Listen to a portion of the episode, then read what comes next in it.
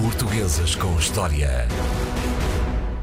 Com o André Canhoto Costa, ele que já está à minha frente. Olá, André, bom dia. Olá, bom dia. Hoje conversamos sobre Marquês Sá da Bandeira, mais uma grande figura da história de Portugal. Sim, o Marquês de Sá da Bandeira nasceu, foi batizado com o nome de Bernardo de Sá Nogueira uh, e Figueiredo e vamos perceber porque é que o conhecemos hoje como Marquês Sá da Bandeira. Uhum. Uh, esse título que lhe foi concedido depois, mais tarde, pelo, pelo, pelos reis de Portugal, pela coroa uh, portuguesa, tem a ver com um episódio dramático da vida do, do Marquês de Sá da Bandeira, que foi um militar, mas um militar com características uh, muito particulares. Nós sabemos que durante as guerras liberais e durante as, as revoluções liberais no século XIX e, e, na própria guerra entre 1832 e 1834, houve muitos uh, oficiais, muitos militares, uh, políticos que se destacaram, até de um lado e do outro, mas o Marquês de Sá da Bandeira tem de facto um, o valor acrescido de ter sido também um intelectual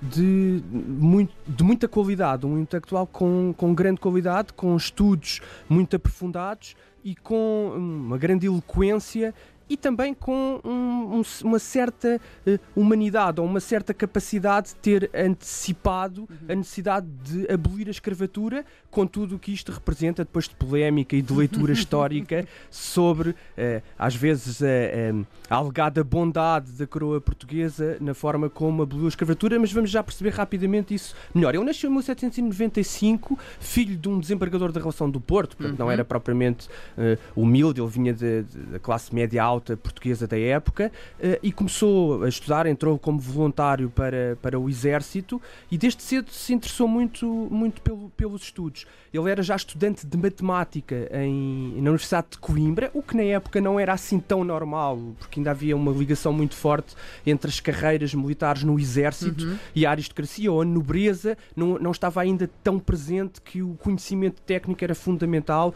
para a guerra e até para as operações logísticas e para a própria progressão na carreira. Mas uhum. a verdade é que o Bernardo Sá Nogueira era já, era já aluno da Universidade de Coimbra eh, quando eh, eh, se deu a Revolução Liberal de 1820 e ele, desde a primeira hora, é um defensor, nessa época já era capitão, e é um defensor da, da Revolução Liberal e dos princípios constitucionais que pretendiam moderar o poder absoluto dos reis. Uhum. E era de tal forma entusiasta que em 1821, com a Revolução Liberal já, enfim, a dar os primeiros passos e já em Lisboa a ditar o governo, ele já ia a caminho de uma outra revolta, de uma outra revolução constitucional no já sul. estava de... mais à frente. Exatamente. Não, e muito fervoroso na, na, defesa no que estava a acontecer nessa época na uhum. Europa, em que muitas das monarquias, sobretudo no sul da Europa, estavam a, a transformar-se, a passar de regimes absolutistas eh, para regimes mais liberais. E aí ele a caminho de, atravessando Espanha, a caminho do sul de Itália, onde em Nápoles havia também em curso uma revolução constitucional para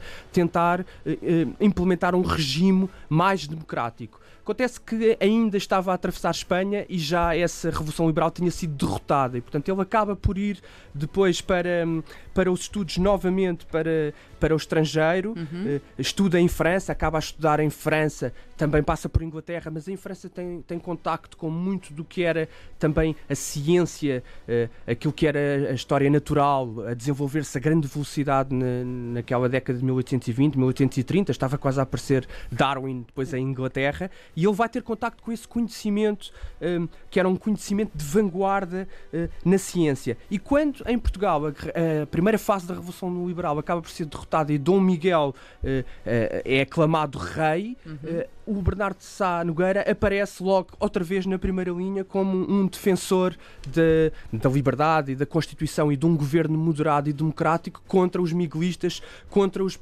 absolutistas. E é aí que ele vai, um, no fundo, alimentar e criar uma fama de, de, grande militar e de militar muito corajoso. Há um episódio muito conhecido uh, chamado Belfastada, que tem a ver com o vapor Belfast, uhum. em que alguns dirigentes políticos liberais que estavam em Inglaterra vinham tentar uma revolução uh, em Portugal, uma revolução militar, uh, e portanto vêm com o exército, mas acabam por recuar porque veem que não é a melhor altura e o Bernardo de Sá Nogueira recusa-se a abandonar os soldados e portanto logo ali ele cria uma, uma grande fama de heroicidade junto até de, de, das camadas mais baixas do exército porque se recusa a partir em segurança outra vez para a Inglaterra e fica no exército que foge do Porto para a Galiza protegendo no fundo a retaguarda desse exército e recusando-se a abandonar eh, os soldados à sorte da perseguição eh, miguelista. A verdade é que ele depois vem novamente em 1832 já com Dom Pedro, a Revolução eh, triunfa. Há ainda uns episódios pitorescos em que ele tem que se esconder quando vai a caminho dos Açores. Dizem, alegadamente, numa escuna que transportava carvão e ele esconde-se de- das tropas de- de- da armada miguelista, esconde-se no meio do carvão durante sete dias. Mas, enfim, passando todas estas peripécias da guerra, ele acaba por, por estar do lado que vence, obviamente, a Guerra Civil de 1832-1834, ao lado de Dom Pedro, faz depois uma carreira militar e a partir de 1836 vai estar nessa linha da frente para abolir o tráfico da escravatura.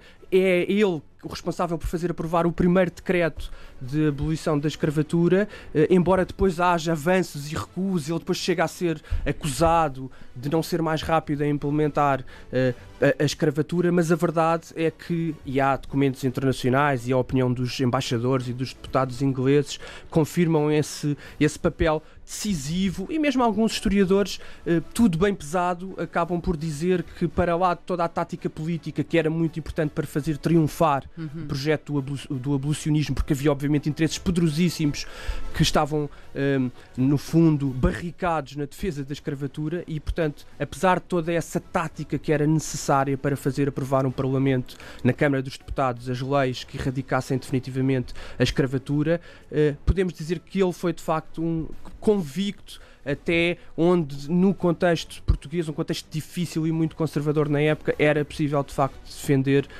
a abolição da escravatura. Portanto, foi uma figura que eh, contribuiu e muito também na nossa história em Portugal e também para esta abolição da escravatura por cá. E foi um impulsionador também pelo resto do mundo. Podemos dizer assim. Sim, podemos, podemos dizer que ajudou, porque Portugal era um dos países de facto mais conservadores e, portanto, embora a Inglaterra estivesse na linha da frente essa abolição, ele foi muito importante nessa, Nesta mudança papel. de atitudes. Muito bem. É assim, Portugueses com História, com André Canhoto Costa. Na próxima semana está de volta com uma nova história para nos contar. Portuguesas com História.